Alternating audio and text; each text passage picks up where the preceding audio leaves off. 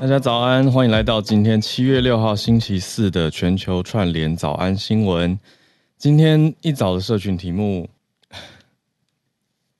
有点难过。嗯、呃，今天早上虽然跟大家说早安，但是嗯、我怎么说情绪化？嗯、今天早上的开播歌是很多听友特别传讯息想要 想要点播的，不好意思。嗯、是大家很喜欢的歌手。嗯，李玟已经在昨天宣布离开了。嗯，小鹿其实也跟我们在线上一起用文字哦，他说他也很难过。嗯，就是 Coco，那 Coco 在我心里面，他一直是一个非常非常耀眼的、非常阳光灿烂、非常闪耀的一个很强大的歌手跟前辈明星。那大家很喜欢他的歌。我其实也没有想到我放出来会这么 激动，因为昨天我很忙嘛，我昨天就是一整天教课啊，还有晚上还主持活动。啊，在主持活动的中间，就是台上有其他嘉宾在讲话，我是主持人，我在旁边呃等待，然后看群组其他同仁给我的讯息的时候，就看到讯息推播，那看到新闻我是非常震撼的，那当然还是把。主持工作顺利完成，可是完成之后就就就就一直还在震惊的状态。其实就一直到昨天睡前，然后也小小小的呃收到一些听友说，今天早上可以听 Coco 的歌吗？那也准备了一下，跟制作人有讨论说，嗯，好，我们早上就来谈社群谈这个题目好了。嗯，因为他的他在歌坛绝对是非常举足轻重，而且很有代表性的一位歌手。呃，享年四十八岁。太多太多脍炙人口的经典歌曲了。那我觉得在国际上面，大家很认识到他是二零零一年，Coco 他因为唱《卧虎藏龙》的主题曲《月光爱人》，那他就成为了第一位登上奥斯卡金像奖颁奖典礼现场的华语歌手，所以让全世界几乎都看到了这位闪耀的明星。那昨天睡前我也在划社群嘛，那就划社群媒体的时候，就几乎我追踪的所有明星。都一片哀悼声，可是我我觉得我昨天没有进到哀悼当中，我其实是震惊。Coco 四十八岁走，他是因为忧郁症轻生离开这个世界。那作为我们早安新闻的社群体呢，嗯，也不想要只是分享难过的消息，当然很多人对他的怀念啊、悼念啊，真的是非常非常的满。那我们想要给大家一些比较正向的讯息，或者是实用的讯息，那也去搜罗了一些专业人士对于忧郁症，还有跟忧郁症的病友怎么样相处互动的一些诀窍。那我觉得也非常好。嗯，我就来整理给大家。那当然是难过的消息嘛，就是他是由他的家人、他的姐姐出来公布这个消息的，就是确认他已经离开人世间了。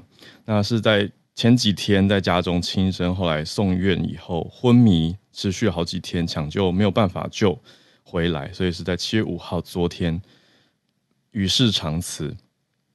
出道三十年哦，那我们这边看到专业人士医师，这边是台安医院的身心医学科及精神科主治医师许正典医师，他的提醒跟建议，呃，有出现几个讯号。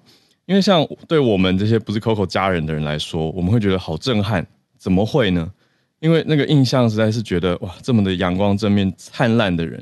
但我们身边其实很多朋友，虽然看起来非常的阳光灿烂，我也知道其实是受忧郁症所苦。那这边有医师列出了五个可能是比较要注意的警讯跟讯号啦，我们就先来看一下。那我再讲一下我的想法。哦，这边五个讯号跟大家讲。第一个就是说，如果他一直有点突然的，一直对表达对你的感谢，就是我们这边讲的是频率上的异常。第二个是说传达说谢谢你长期以来的照顾。那第三个是说要你好好保重身体。第四个是把最喜欢的东西送给你，然后说哎分送给家人好友啊，就很像在交代事情的感觉。那最后是说交代想做还没做的事情，然后说哎要请你帮忙。哦，这五个算是一种讯号，你要特别特别的注意。如果注意到说，哎，他们好像有一直透露一些想要离开人世的想法的话，呃，不要一直说去开导他们，而是要倾听用倾听的力量来陪伴他们，让他们把心里面的不舒服的感受跟困扰讲出来，然后不要一直去指正。我记得我们在早安新闻其实聊过这一题，之前聊的是阿滴的一本很好的书嘛，就是叫按下暂停键也没关系，就是让大家比较知道说啊，这样子的心理疾病、精神疾病是怎么样用陪伴跟倾听的方式，而不是一直用劝告哦或者是开导的方式去帮助他们。那当然，如果你发现说那个寻短企图太强烈了。呃，徐医师是建议说，还是要赶快找有附设精神科急诊的医疗院所就医哦。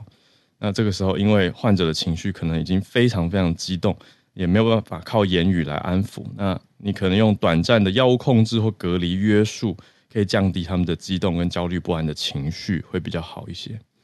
哦，那当然，刚刚讲的那五个讯号，有人会不会觉得说太过了等等呢？可是我觉得真的是某种不谋而合，因为我们这边辗转有收到一个声音档，就是 Coco 他在七月二号的时候，他有传达一个很感谢粉丝的录音，那是我们这边辗转透过呃认识的记者来收到的。可是我跟制作人讨论，我们决定不在节目上放出来，因为虽然才四十秒，可是他实在是现在听会太感伤，就因为。你知道搭配刚刚讲那个时间轴，七月二号不就是寻短的那一天吗？哦，那就是在那一天之前，这个强烈的大概三十五秒、四十秒的一个录音档，就一直说谢谢谢谢你们的支持，很爱你们，你们要保持健康啊，注意身心啊什么的，就觉得哇，怎么那么符合许医师这边讲的这个警讯呢？所以我觉得大家真的多多注意身边呃有受忧郁症所苦的朋友他们的状态哦。那面对忧郁症患者，有五件我们可以做的事情。啊，我们用关心的、倾听的，啊，不要不理他，因为他们很孤独嘛。所以虽然也许你会觉得啊，我不知道怎么跟他们互动，可是不要不理他们，就是拿出你的耐心来。另外呢，就是要鼓励他们可以说出来。如果他们提出了很不开心的感受跟想法，甚至想要离开这个世界的这种想法，你要跟他们讨论，不要去回避这个话题。哦，当然你自己也要有一定的强度，对不对？你才能够耐受得住这个话题啊。然后最后就是可以邀他们一起出来走一走，比如说轻松的走一走啊，呃，踏青啊，散步啊，或者轻松的运动。那如果不愿意的话，不要强迫。那最后最后，亲友可以做到的是说，哎，比较用积极或是鼓励的方式，就是说，哎，可以寻求一些专业的协助啊。像现在就我所知，连网络上其实都可以有咨商。所以真的不一定要出门，那已经提高很多就医的便利度了。所以就分享给大家，这是小郁乱入，忧郁的郁。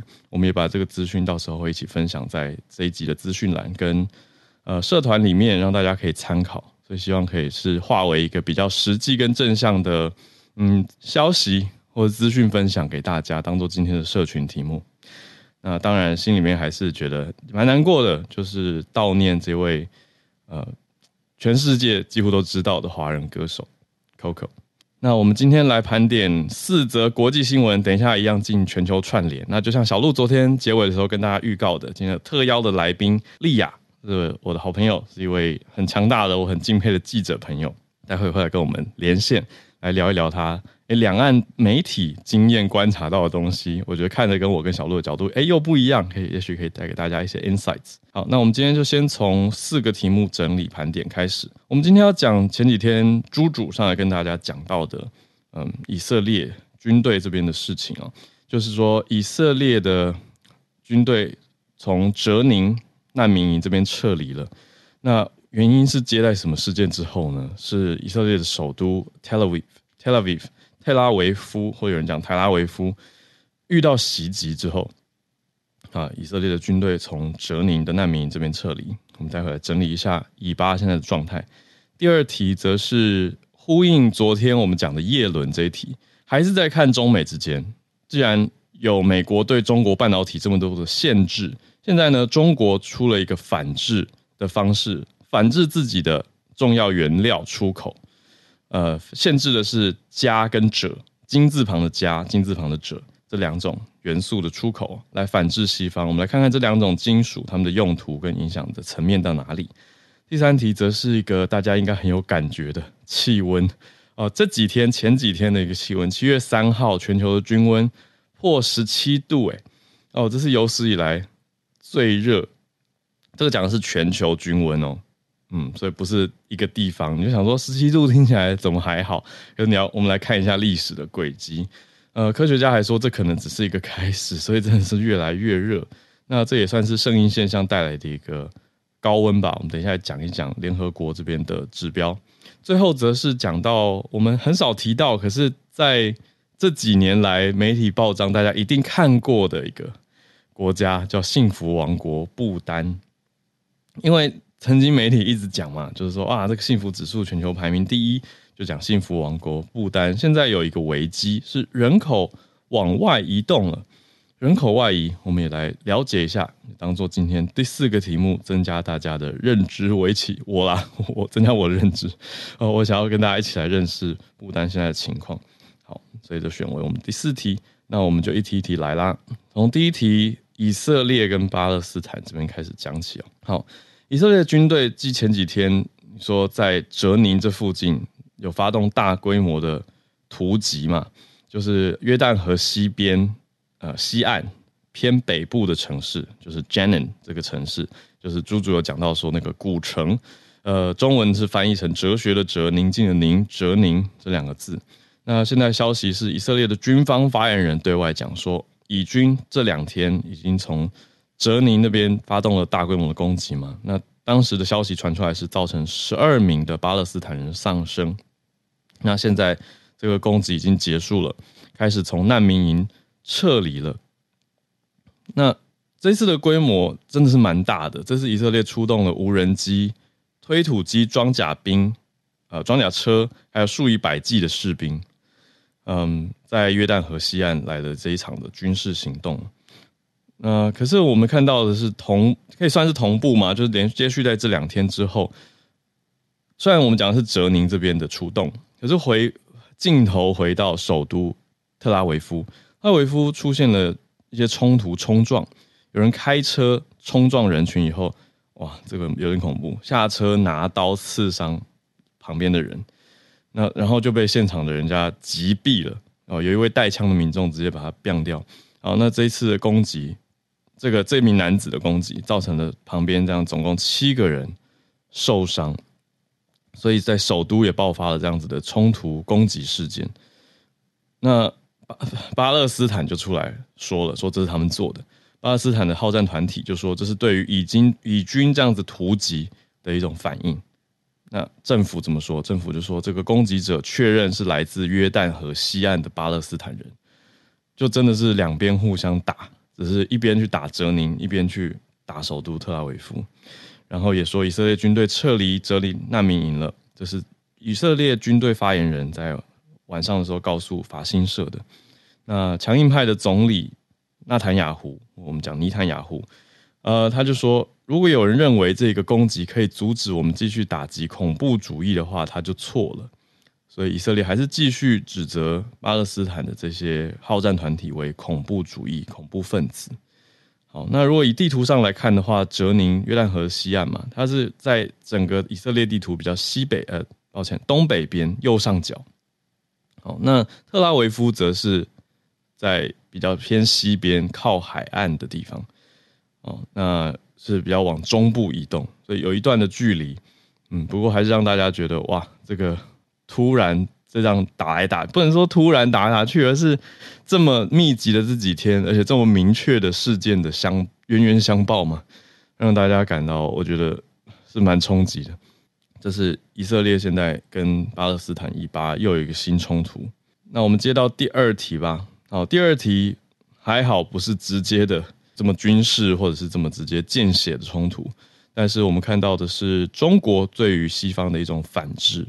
好，那美国既然要禁中国的很多半导体出口，那中国就反过来说，我们来禁两种你们需要的金属吧，就是把镓跟鍺这两个战略金属给禁掉，因为这两个金属通常会用在哪里呢？制造电子产品还有半导体非常重要的利基金属，所以就是有点像让西方的晶片也没有那么好做，没那么好过。我们来看一下镓跟鍺是什么？好，金字旁的镓，家庭的家。那金字旁的者，记者的者，这两种嗯元素，它们不是在自然界里面不会单独存在，它们通常是精炼其他金属的副产品。锗是银白色的一种金属，那它是怎么来的呢？是锌在冶炼过程里面产生的副产品，就是金字旁的辛苦的辛这个锌。那相对的比较柔软的质地比较柔软的镓，它是银色的。对，镓跟鍺都是银色，只是鍺是银白一点，那相对硬一些。那镓软一点点。那它镓是怎么来？镓是铝土矿还有锌矿石加工的时候的副产品。这是为什么刚说不会，它通常不会单独存在。那用在哪里呢？非常的广。我们先看鍺好了，鍺是用在太阳能相关的产品，还有光纤。那这种金属它是对红外线透明，所以军事应用上有需要，比如说夜视镜就需要用到鍺。那有鍺的太阳能板呢，它可以用在太空的探索上面，所以当然很重要啊。那在镓是用在哪里？镓是用来制作化合物，生化镓，十字旁的生哦，石头再加一个申请的申。生化镓是用在像是行动电话还有卫星通讯用到的晶片上面。那这种化合物也是半导体的关键材料，所以镓会动到半导体相关的。啊，另外，行动电话啊，通讯卫星，哎，这个好像跟一般大众关联更近一点点。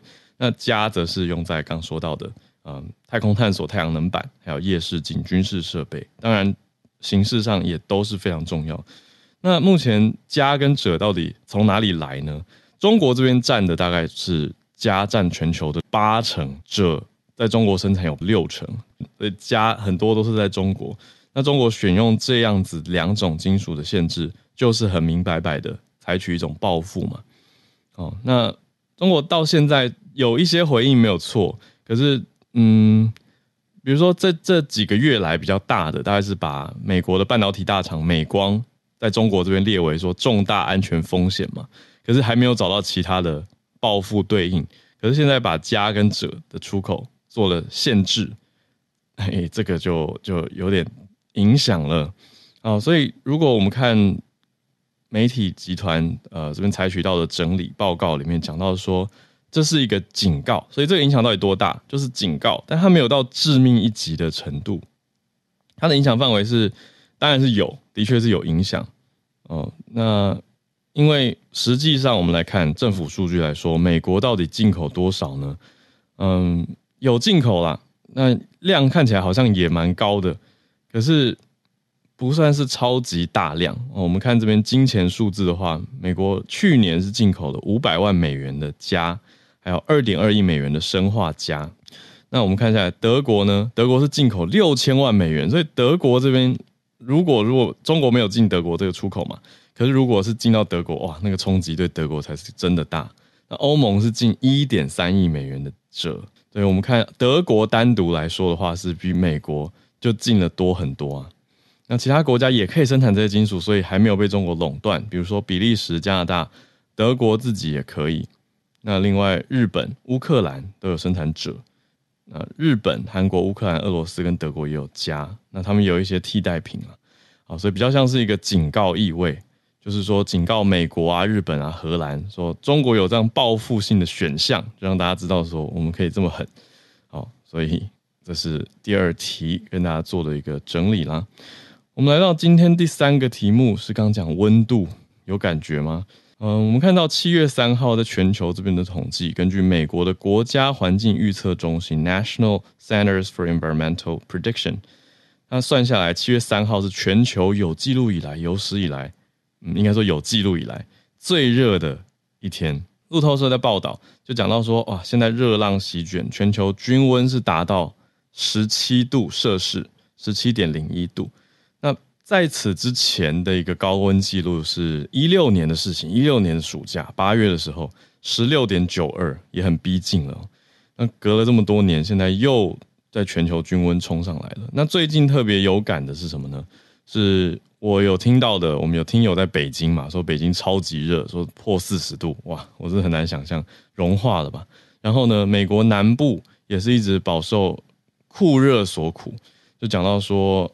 美国南边也是很热很热。那中国除了北京这边有记录到四十多度的高温之外呢，呃，我们还看到另外很多地方的气温也是超过摄氏三十五度，还有北非的气温持续逼近摄氏五十度。已融化。好，所以这些都综合起来，让全球的均温拉得这么的高，呈现出来哦。那我们这边看到联合国做了一个嗯提醒，他是说这样是一个警告，已经达到中等强度的圣音现象了。我们看到圣音现象，呃。除了我们知道大家听过的 El Niño 这个圣音现象的影响以外呢，因为要让大家知道，联合国是提醒说，这个升温，因为 El Niño 它不是一时的嘛，它是比较长远的影响，这种自然气候模式跟升温有关，所以他说持续会到今年的年底，所以还是要注意。另外呢，会造成相对一些一些地方的干旱，一些地方下大雨，这样子气候异常。那这种现象平均每两年到七年发生一次。那算下来，哎，上次那个二零一六不就是刚好七年前吗？好，那现在每次持续通常是九到十二个月，就差不多是一年左右。那气象组织已经发布说，圣婴现象已出现，那现在有九成的几率，非常高的几率会持续到今年的下半年。所以上一次的声音真的像我刚说到的，它是一五一六年之间的事情，那才出现了这样异常的气候。那这一次气象。组织世界气象组织讲说，这个预计这次是中等的强度，所以大家多多注意。好，那过去的这几年，我们受到的影响比较偏是反圣音现象，大概有三年左右的时间。反圣音现象反而是降温，就让全球升温好像看起来暂时趋缓了。好，可是呢，过去八年，我们如果看整体的频段来说，地球还是有记录以来最热。或我们讲最暖的一段时间，嗯，就是这个圣婴现象堆叠整体的气温往上走这件事情，两者加在一起有一种加成效应，所以整体还是越来越热的。来到我们今天的最后一个题目，号称幸福王国的不丹面临到了人口危机。讲到不丹，我想怎么开题呢？先讲它的地理位置好了。不丹到底在哪里不丹不丹在它是一个王国，它在喜马拉雅山的东边。那是非常非常特别的一个地理位置。你说它很僻静也好，遗世独立也好，不丹就给大家一个形象是安安静静，那遥遥远远在山边山里这样子的一个地方。呃，我对不丹最深印象，竟然反而是来自一部很好看的电影，叫做《不丹是教室》。我觉得片名取得很好，有谐音嘛？不丹是教室，你单独听这个声音，就是它，It's not just a classroom。因为他讲的就是在不丹的山区，一个很远很远很远山里面的一个地方，需要老师，那就有都市人大老远跋山涉水去那边当了老师，以后就很多的感怀或者是很多的趣味的这个教育互动的场景，那它就不只是一个教室啊，所以不丹是教室。那片名当然用的还是国家的名称，不丹就是一个教室，所以它有一点双关语哦。可是我们这边看到的是说，不丹很有名的，除了这样的偏远以外，它的寺院也很多，啊，独特的地景画面。可是我们看到的一个危机，是由澳洲广播公司 ABC 它所关注到的，是人口外移的危机，发现不丹的国家流失人口比例相当的高。那主要都去哪了呢？既然这是澳洲的广播公司，他们关注到的也很特别的点，就是很多不丹人开始移出、移民移到澳洲去。那是哪些不丹人会离开？多半是有一定的教育程度，一旦一定的教育背景。那他们受过教育，那却放下在不丹的专业工作，看到了澳洲更多的机会，决定要前往澳洲。但是在澳洲这边，他们做的却跟本来在母国做的工作不同。他们在澳洲很可能做的是蓝领工作。他们说，不丹的国内缺乏机会，可是又不开放，所以他们觉得看不太见未来的希望，那就寻求了其他的出路，包括移出、移民移到澳洲去哦。那不丹的总理怎么说呢？不丹的总理他叫做希林，他就说，呃，过去历任的政府可能辜负了这些人民。但是因为这样子不满情绪越来越增加，所以不丹的幸福哲学被大家打上了一个问号。所以总理等于是承认了这样子的一个现况，那也希望能够让大家不要有这样的感觉吧。那年轻世代在不丹人口组成里面占比是很高的哦，可是不丹的年轻人整体来说呈现出来的是不太知道国家的未来会怎么走。嗯，那就我们在媒体报道里面整理看到了很多。他们去采访比较年轻二三十岁的世代，就说啊，很多人都要去澳洲，那大家现在主流就是要去澳洲，好像可以得到比较好的生活。那我们看到数据上呢，从去年六月、去年中到现在，有百分之一点四的不丹总人口得到了澳洲的签证。那不丹总人口，大家猜一下有多少吗？超级少，不到一百万，七十六万人。一个只有七十六万人的国家里面，有一成，不是讲错，百分之一点四啊的人。那得到了这样子的出国签证，看来就是要往那边去嘛，应该不是旅游而已啊，很大的比例应该是要移民的。那这样的比例或是去工作的，就相当可观啦。而且这个签证申请的比例还在往上成长。嗯，那去年不丹就有流失了八百多个公务员，还有很多位医生，那就让不丹现在是缺公务员跟缺医生的状态。那总理当然说是担心的，因为都是不丹需要的专业人士。那希望可以让他们更加的愿意待下来吧。那不丹过去比较特别的是说，他们都比较走孤立主义嘛。那现在看来是必须要势在必行的对外开放了，让帮年轻人创造更多的机会。只是说目前还是说要继续保持这个遗世而独立呢？看来不丹必须要做出一个路线的选择。好，让大家知道哦，不丹竟然人口只有七十六万。嗯讲完有一点想去旅游，好，但就还是觉得充满了好奇跟那种前进之心吧。总觉得它还是有很多，嗯，保留了人性的美好嘛。可是当然，同时你说很面包的、很现实的事情也是要顾好的。好，这是不丹这则新闻给我的感觉。那时间来到八点三十分，我们要准备进全球串联，我也要来邀请我们今天的特别来宾来上台跟大家聊聊天。让我来用搜寻功能 直接邀请，好，那也看到几位听友，我们今天时间应该是 OK 的，因为今天我要邀请的这位记者朋友叫做莉亚，莉亚她应该是有用，我们可以也许五到十分钟的时间跟她聊聊她两岸观察。为什么说她两岸观察呢？我这边一边搜寻他，一边跟大家介绍他。呃，莉亚，我真的是很佩服也很喜欢的一个记者朋友，他曾经在。很多的媒体工作过，那比较近期的工作是在呃端传媒担任记者，另外也曾经在上海的好奇心日报任职。那他现在在做一个很好听的 podcast，也推荐大家可以去收听哦，叫做一首故事。因为记者常常可以接受到第一手的故事嘛，好，所以我就邀请了莉亚今天来跟大家分享。那你看她横跨两岸的媒体经验，今天好像要跟我们聊聊你观察到中国的青年。他们的情况吗？嗨，莉亚，早安。嗨，早安，浩尔，这样听得到吗？有有，很清楚，早。嗨，各位全球，谢谢你来串联早安新闻的听友，大家好。嗨，今天来邀你聊聊你看到的中国青年。你因为我跟丽亚在讯息的时候，我们有点选不出题目，就是丽亚可以讲的东西太多了，所以有点想说，哎、欸，有我有点贪心，就是想听听你讲你看到中国青年失业的情况之外，也想听听看说。你可以跟大家聊一下，说之前从上海润出来的，或者不止上海哦，从中国润出来很多很多人，他们现在在海外有没有形成新的社群？嗯。好，那呃，其实会想要聊这个中国青年失业的原因，是因为大概在今年六月的时候，在至少在中国互联网上，其实应该说再往前推一点，大概从二零二二年的时候就已经蛮多人在讨论这个话题。那中国统计局在六月十六公布一个数据，是说全就是全中国十六岁到二十四岁的青年失业率达到了二十点八。那这个基本上如果横跨整个中国，从改革开放之后开始，它大概是第。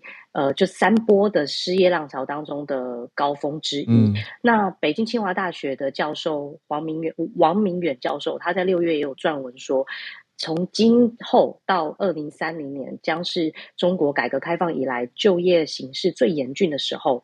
也就是说，现在的整个就业经济的困难会一直持续到二零三零。那我相信，中国的整个这个失业潮如果再继续严峻下去，它一定会影响到全球的经济，或是全球一些包含在不管在产业上的变化。我觉得这是一个非常值得关注的部分。会持续这么久吗？二零三零。对，因为它，我觉得这个，因为以中国的经济，因为大家都知道整个中国的市场量体是非常大的嘛。然后中国在从二零二零爆发 COVID-19 到二零三零，其实整个中国基本上算是它是整。对，大冲击，以及它其实就是有一个锁国的政策嘛，然后所以是到、嗯、呃去年的。十二月才突然开放，这样。嗯、那他因为他在新他在新冠当中，他用非常严厉的手段去做 lockdown 嘛，所以就说去做风控的一个政策，所以导致说，其实在这段期间的整个中国的经济，包含他们的互联网产业，就已经受到非常大的冲击了。所以其实那个像二十，也有网上也有人说二十点八的这样的一个数字，有可能是低估的，因为其实像如果。呃，大家去看，就是比如说像比较知名的那种三大互联网巨头，百度、阿里巴巴跟腾讯，嗯、他们其实所公布的数据就更贴近，我觉得可能会更贴近实际的一个情况。比如说，像他们的财务报告就显示说，嗯、在今年的前三个月，他们雇佣的员工就比他们在疫情的期间招聘的人少了百分之九，然后再来就是他们在。去年的时候，他们流失了将近两万八千人。那今年的第一季度就已经裁员将近一万人了。所以其实你可以看到，像过去可能是很。对很多青年，他们会很向往的这种大企业，在今年就其实有遇到非常大的就业困难，嗯、所以这个是目前你你也可以展示说，因为其实大概这个也跟中国在掌控他们在所谓的民营企业，其实有开始在过去的几年有非常强力的，就是国家的政治力去介入，导致说他们的民营企业的这种呃活力不在，然后那当然其实这个就会导致说。因为他们的整个状况，比如说他们这些企业里面的产业状况开始有变化，所以就会慢慢的引发说，哦，他的过去非常多可能快速增长的这个情况就不再跟以前一样，那他们所需要的员工可能就也不再这么的多，所以这样的一个。波折就包包含疫情啊，包含整个经对于就是企业管理的这种经济的政策的改变，其实就是会导致，就是它算是一个背景因素，导致现在的青年失业率高达这么多。然后另外一个它的背景因素，其实是因为。大家现在的就是跟就是跟台湾的状，我其实觉得跟全球的状况差不多。就当你的教育的水平慢慢的提升之后，嗯、你可能会在某一个时间点，就是你的大学，比如说在中国他们会成本科的学生，那大学跟硕士生的这样子的一个比例一直逐渐拉高之后，当他们在某一个时间进入到职场，它其实就会造成这个职场上会有很多的劳工需要。就是需要工作嘛，嗯，那像去年的时候，就是他们二零二二年的中国的高校的毕业人数首次超过千万，然后今年还是去年的硕博士的毕业生已经超过了他们的大学毕业生，所以你就可以知道说，这一批的人口他们变得非常庞大，嗯，然后他们在过去三年的这个疫情期间，可能呃没有就业的人这样累积了三年，然后到今年整个开放之后就变得是。非常严峻，所以它其实是一个这样的一个过程。对，他们没有润吗？我我觉得润的话，可能有在考虑，但是因为在在中国要润，呃，其实我我不知道大家知不知道润，因为我之前曾经有做过一集跟润有关，但后来发现有一些台湾的听友不知道润，还比较不熟悉。对，嗯、就是 run 嘛，逃出来。对，run，然后就 R U N 嘛，嗯、然后所以就会讲润。那其实润这个词最一开始比较流行的话，是从。去年上海封城期间，那时候有一些就是在当地的外国人可能被呃整个上海的这个 lockdown 的政策给吓到，所以就是会觉得说好要赶快润走，所以就是 RUN 嘛。那大家其实，在网络上其实也不敢，就是因为中国的言论审查的关系，大家常常会在讲一些他们认为比较敏感的事情，就是可能会涉及到当权政策的问题的时候，他们都会用一些代号啊，或者是用一些比如说政府就会叫呃，比如说呃。自由，好不好？他们就 Z Y 的之类，就他会用一个、哦、呃，不能直接写出来拼音的缩写，嗯嗯比如说政府 Z F 这种对。然后、嗯、那润其实也是一个这样的一个词。然后当时他们就是呃一群有一些外国人就觉得说啊，想要离开中国，因为觉得这个 lockdown 真的太夸张了。那在封城之后，其实还是有很多人对这个疫情政策有非常多的意见嘛。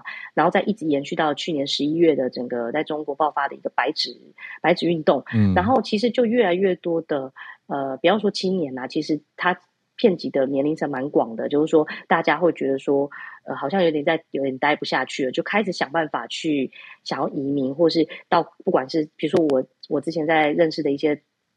中国青年朋友，他们可能会想办法去考试，到国外留学，嗯、至少在这段期间，想要类似于避避风头，嗯、就想要离开到离开到其他的国家，看看有没有可能争取说从先从那边学呃念书，接下来就业，甚至是未来有可能得到的。永久居留之类的，所以其实有非常多的人都有这样的考虑。嗯、那像我去年十二月有到北海道跟一些就有到北海道大学进行交流的时候，嗯、当时其实就有一些年轻人就在考虑说，当时因为刚好爆发白纸没完没多久，嗯、然后就有一些年轻人就跟我说，其实他们就是在思考说，要不要干脆就不回去了。嗯，对对对，所以这个我觉得这个就是一个他们现在在，可是我觉得像像这一批大。一大批的人出去，其实大家也要考虑到一个点，就是你有能力出去，对，他其实也是有他的一定的条件的。嗯，所以像你刚刚说，哎，这群失业率的人这么高，他们有没有想过要论出去？其实之前也有想过，但不一定有办法。对，而且之前其实有人讨论过说，说、嗯、有可能论这件事情会变得越来越难，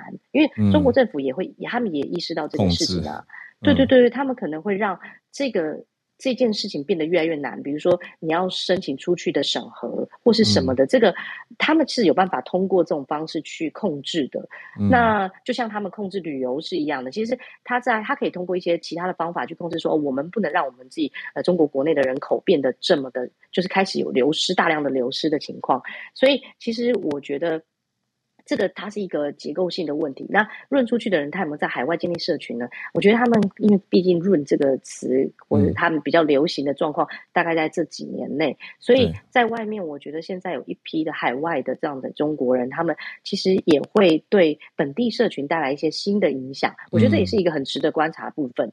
就是这么大批的，就是中国的，可能你想，他们可能是比较有自由派想法的人啊，到到。到各地，全球各地，包含比如说像北美啊，就有一些这样的一个据点，柏林啊、东京啊、加拿大啊。其实像之前采访白纸的时候，就会有蛮多的这样的人，他们都是很论出去的。嗯，然后在白纸在海外的时候，会进行一些串联，或者进行呃去支持中国像相相关的这样的一个运动。对，所以就是就这是一个新的社群跟力量，而且是比较。对对对对对，从海外的，所以这个真，然后他们会去重新让大家认识所谓的。中国青年的一个样貌，嗯、新一代的感觉。对，新一代，就以前大家都会觉得中国青年是小粉红嘛，对不对？对，所以，但是我觉得从白纸之后，可能有很多不一样的想法。对，嗯、所以这个是这个是我觉得蛮蛮想分享，就是关于如果好奇中国现在的一个青年的情况的话，其实这是一个。最近正在大家蛮热烈讨论的事情，对，嗯，哇，感谢莉亚，今天好精彩哦，谢谢你。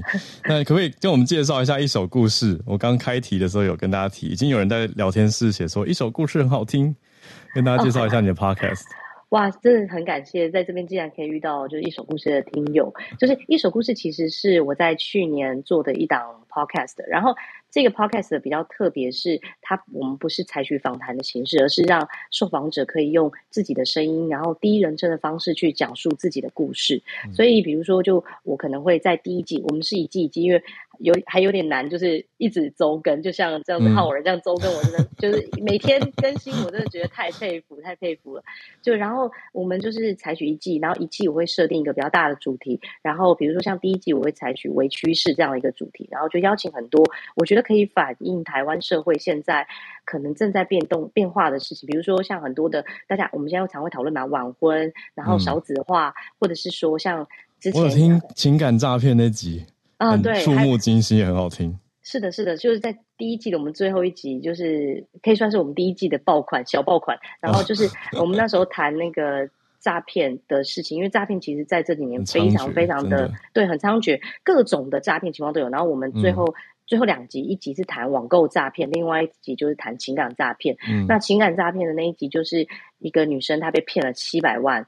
然后，所以就真的很触目惊心。然后你其实仔细，为什么我会希望用第一人称的故事？是因为我们常常在看新闻讲诈骗的时候，其实你就会。哦，很多很多会有一些比较标签化的东西，就是说啊，什么伊拉克军官，然后跟他讲说什么呃要汇多少钱，然后他爱上他，就是，啊、就这比较简化。可是当你知道这个人他经历了什么，然后他这个人、嗯嗯、对方的，尤其是这种诈骗者，他是怎么样用话术去说服这个人，一步一步对他一步一步的去深入这个人的生活当中去。嗯博取他的信任。那这个过程当中，当你听到，你就会发现，如果我今天现在处于这个状态，可能我有可能晕船，对我有可能也会陷入这个情境。所以，所以我们常常会想要让大家知道说，诈骗这个东西之所以要比较提高警觉，就是因为你只是还没有遇到适合你的局。嗯，对，所以这个东西不是说推广这个事情，而是说大家可以多关注说为什么他。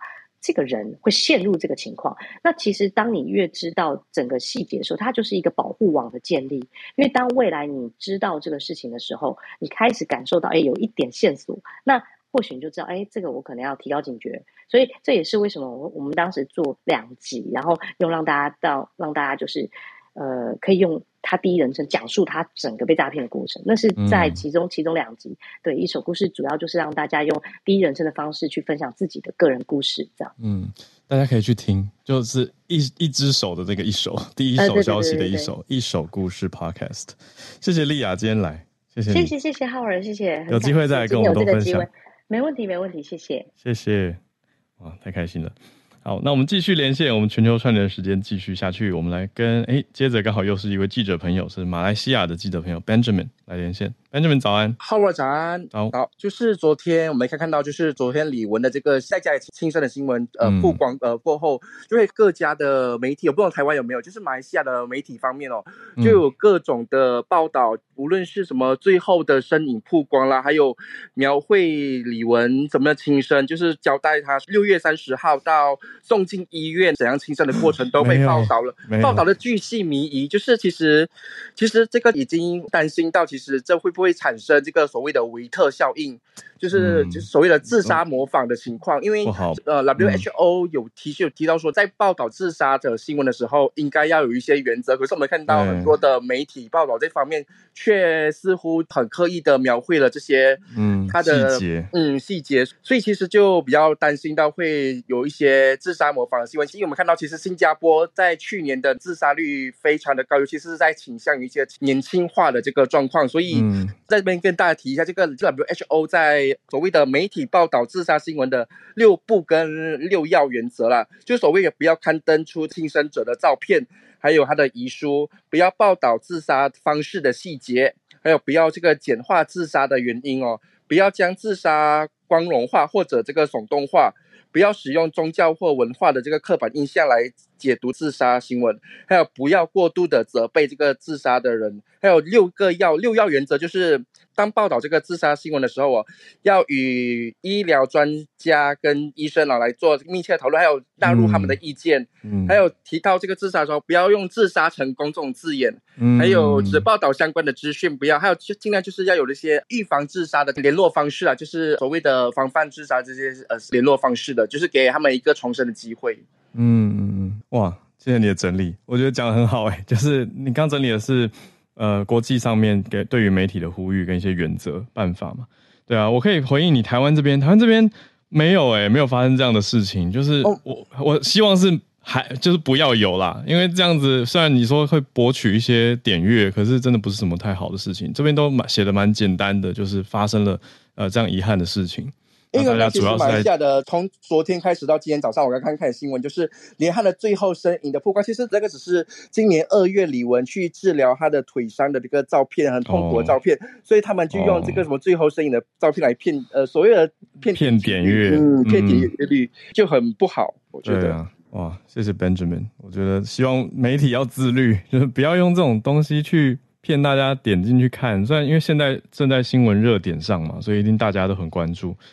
所以会好奇啊什么的，可是我觉得真的是大家，我觉得越听人自己也有意识的话，这样点阅率就不会被冲成功，会被骗成功。所以我们也是有办法用自己的方式去反制这样不好的媒体方式。谢谢 Benjamin，谢谢谢谢。哎，真是一个难过的消息，没想到还有这种外围环流。好，我们来继续连线。我这边，哎，我看麦克风顺序呈现的是芭比，芭比早安，早安好，早。我想要延续刚刚那个被诈骗的话题，因为最近是在呃我同事身上发生的，嗯，然后 是可是他是好像是蛮普遍的诈骗哦，就是你会先收到一则取货的简讯，对，然后就到便利商店去嘛，然后那个金额大概是在一千三百八十左右，一三八零到一六八零之间，不高不低。对，然后呢，我我同事就是平常就有网购习惯嘛，所以他就是很轻易的就付出这个钱，然后回去打开包裹之后，发现是简体字的内容，然后是一瓶就是很奇怪的洗面乳之类的东西。不是他买的。不是他买的，然后上面标价还一九九，然后好生气哦。对对，然后他就他就想说啊，天哪，这不是他的东西。对，然后好像我身边有几个朋友都发生过这样的事，对，还买贵了，就贵非常非常多。然后呃，我有听到就是店员在分享说。他们都会就是，如果说有经验的店员，他都会直接跟你说，如果你没有记忆的话，你就不要领，因为这个是蛮多，就是蛮常发生的事情。所以我也看过店员制止过一个就是妈妈领包裹，因为她一直说她想不起来她到底买了什么东西，那金额大概就是在那个范围，这样就是可以请大家一起注意一下。嗯，好，然后今天的主题我想跟大家分享一个，因为非常热，就跟大家分享一个印尼的一个偏远小岛，叫做特里顿湾。这个地方呢，它只能坐船抵达，然后所以每年到这个小岛的人不超过五百个。那岛上也就唯一一个度假村。那这个度假村它是每次它只接待十二个客人哦一次。对，那这个地方特别是在说它被列为在呃海洋保护区的中心点。那这个地方它被呃很多专家形容是生命的起源。因为它它是世界上鱼类跟珊瑚种最多的地方，就是有很多呃其他地方没有看过的海洋生物在这里生活，而且它一直在持续发现新物种。对，然后在这个地方上，就是就算是陆地，那个海鸟也是很大的看点。那会不会很原始的感觉？就是非常原始。你如果大家如果搜寻，就是那个 Triton Bay。呃的那个英文的话，你就可以看到它那个海底世界的影像，就是你会非常非常震撼。因为我看到的时候，我就觉得哇，天哪，原来就是世界这么美。那 对，然后除了就是自然环境之外，这里有几个比较特殊的行程，因为在这里有一个被称为海上吉普赛人的巴瑶族。呃，瑶是玉字旁的瑶，那巴就是下巴的巴。嗯。嗯，这个是东南亚，就是也是目前世界上唯一一个海上的游牧民族。他们是生活在菲律宾、马来西亚跟呃印尼之间的海域这样子。那游牧民的海上游牧民族的意思就是，他们真的就是生活在船上，他不不上岸的。嗯，那上岸他也只待在就是下面有海的那种海上的那种木造棚屋。嗯，那如果说你在这个地方遇到他们，那你就是如果征求他们同意的话，你可以到海上去参与他们的生活，就是看他们怎么捕鱼之类的。为什么要跟他们参与他们的生活？是因为他们的潜水技能引发了一些就是学界的讨论，而且就是受到很大的关注。曾经在呃有一个研究报告是发表在一个叫做《细胞答案》的科学期刊里面，他们就是同整的巴瑶族有二十五个异于常人的基因。是从基因开始，而不是行为，让他们不需要氧气瓶就可以潜水超过五分钟，而且是 深潜到水下七十公尺，嗯，然后徒手去抓章鱼之类的。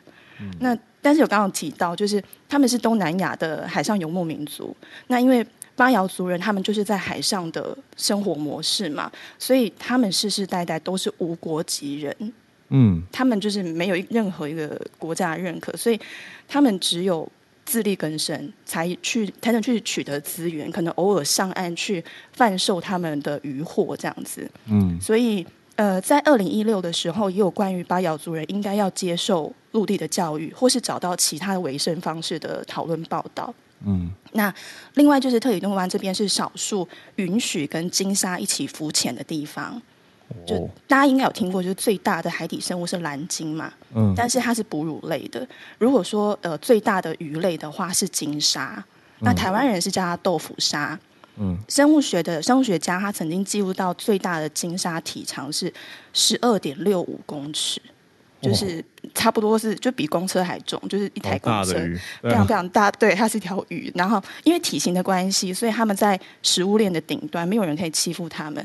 但是呃，他们却只吃小鱼，就非常迷你的鱼，有时候还会吃海藻。可能就是饮食均衡的关系，所以金鲨它们的平均寿命可以到七十岁。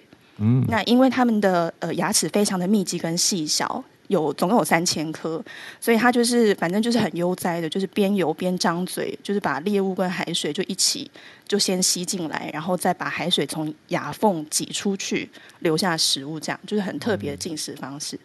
有兴趣的朋友可以搜寻相关的关键词，了解细节。嗯，你想跟大家分享。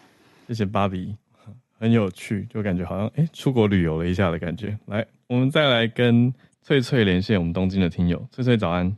Hello，早安。今天想要来一个嗯、呃、日本的涩谷的话题，嗯、就是其实最近在网络上会流传流传一句话说，涩谷已经变成了就是年轻人不会去，就是大叔们才会去的一个地方。啊、呃，就是甚至有就是记者他就写了一个报道分析说，为什么涩谷它变成了一个大叔的呃大叔存在的地方啊？就、呃、就我听到是觉得嗯。嗯，有这回事吗？但是仔细看一看，我觉得真的好像是这样。嗯，那他们说呢，其实现在呃，年轻人，我说所谓的年轻人啊，可能就那种二十几岁、十几岁的年轻人，他们说他们喜欢的是嗯新大久保，它是在三手线上一个叫新大久保的地区这样子。嗯，好，嗯，其实呢。为什么会这样子？是因为其实现在目前涉谷主要的客群应该是三十到四十岁之间有一定是一定怎么讲收入的，那是人们这样子。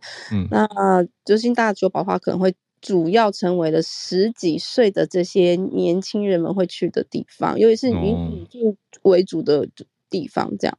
嗯，那。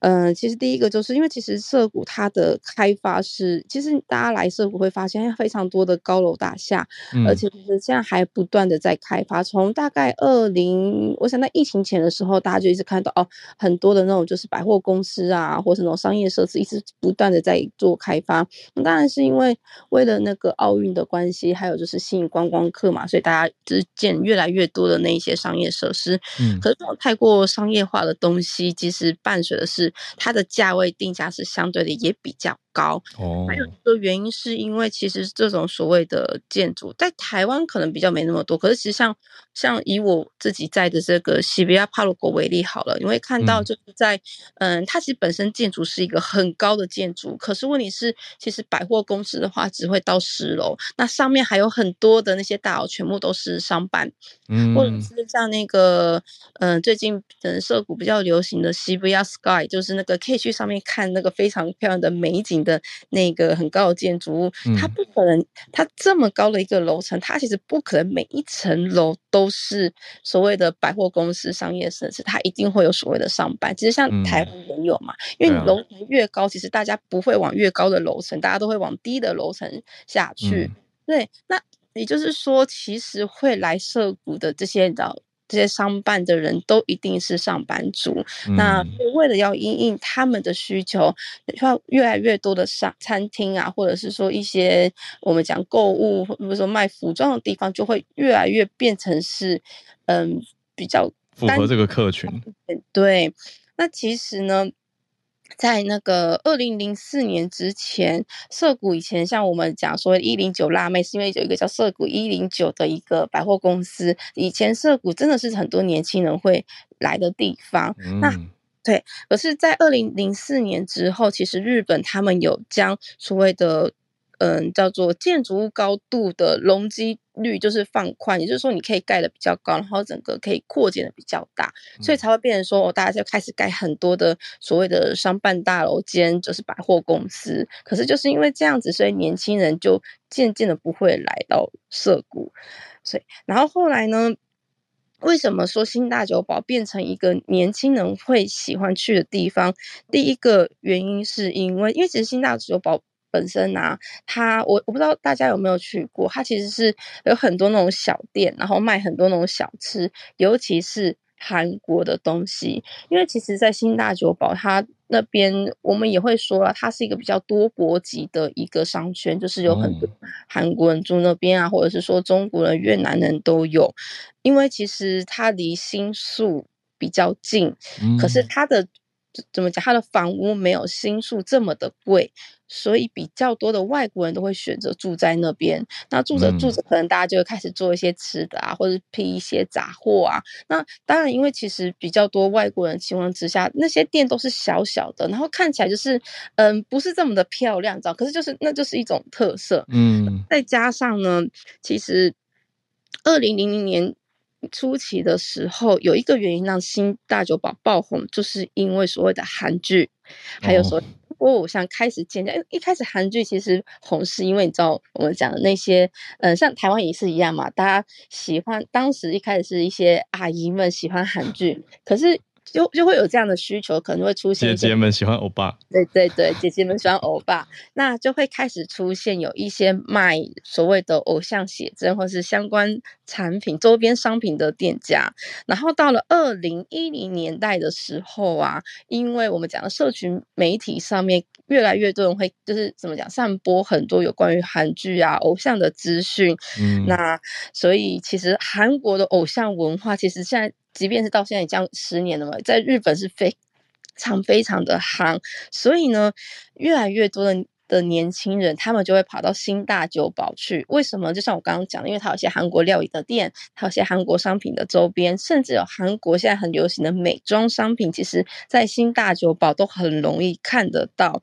所以呢，大家就会跑去新大酒堡，而且还有一个，其实这些。店家的价格相对比较便宜，甚至其实你现在在网络上，你去搜寻新大酒保，很多就会告诉你说，哎，新大酒保最贴最最推荐的边走边吃的美食。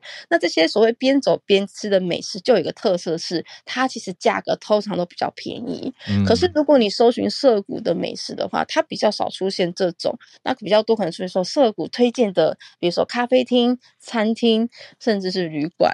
而且我仔细去看这一些。就是这两个他们推荐的地方，会发现的确涉谷的啊，会相对的比较贵，对，然后甚至有时候还看到奇怪，这不是那种有卖酒的地方，为什么会推荐给高中生这样子？嗯，那就会还有一个原因是因为涩谷它等于是。它一直不断的被开发，它越来越漂亮。可是相对的，它就没有所谓的个人特色，就是它变成一个很干净、很漂亮，观光客会想要去。可是年轻人不会喜欢这样的地方，年轻人喜欢的是那种怎么讲，就是在一些小巷弄之间有很多小店，就是你要自己去开发。所以其实这个专家呢，就是做这一个。报道的记者他说呢，年轻人的城市，年轻人的商圈呢，是需要有繁杂还有个人色彩涂抹的空间。对，这么优美的修辞。对对，他这讲的是，因为你在新大久保散步的时候，你会发现街道上啊都是那种平价商店，虽然说有点乱，可是年轻人喜欢的可能是这样子的东西。对，嗯、那其实我自己也很有感，的确是，其实我们现在在百货公，因为其实百货公司的东西的确本来就比较整齐啊。对，而且他的确，他的客群本来就不会是这一些所谓的十几岁，可能到二十岁出手，就是学生族群，的确不会这么的想要去百货公司买东西。我们以前真的不会去百货公司买东西，可是后来就会了。那我我再举个例子，大，因为其实现在涩谷百货公司很多，的确观光客跟二十岁以上可能比较有经济能能力的人会去。那我再举一个更好的例子，就是你会发现你去银座百货公司超级多，但是你会很少会。看到那些你知道年轻人，就是呃学生族群，嗯、我觉得其实就是涩谷其实慢慢的越来越商业化的时候，嗯、的确那个客群是越来越高的。嗯、对，所以我刚我看到这个消息的时候，的确是蛮有感的。嗯、那这可以跟大家讲，哎，其实大家啊，如果有空你来日本，当然来涩谷消费去银座也很好。可是如果你想要看到一些呃现在日本年轻人在地喜欢的东西的话，其实我也蛮推荐去新大久保的。好。好以上就是我的分享，好，谢谢。我下次会去看看。谢谢翠翠。好，我们今天刚好串联就来到了尾声，非常谢谢莉亚、Benjamin、芭比跟翠翠今天带给大家精彩丰富的串联。我们明天礼拜五会是我跟小鹿再次回来，明天跟大家一起连线，也希望大家有个愉快的周四，我们就明天见啦，大家拜拜。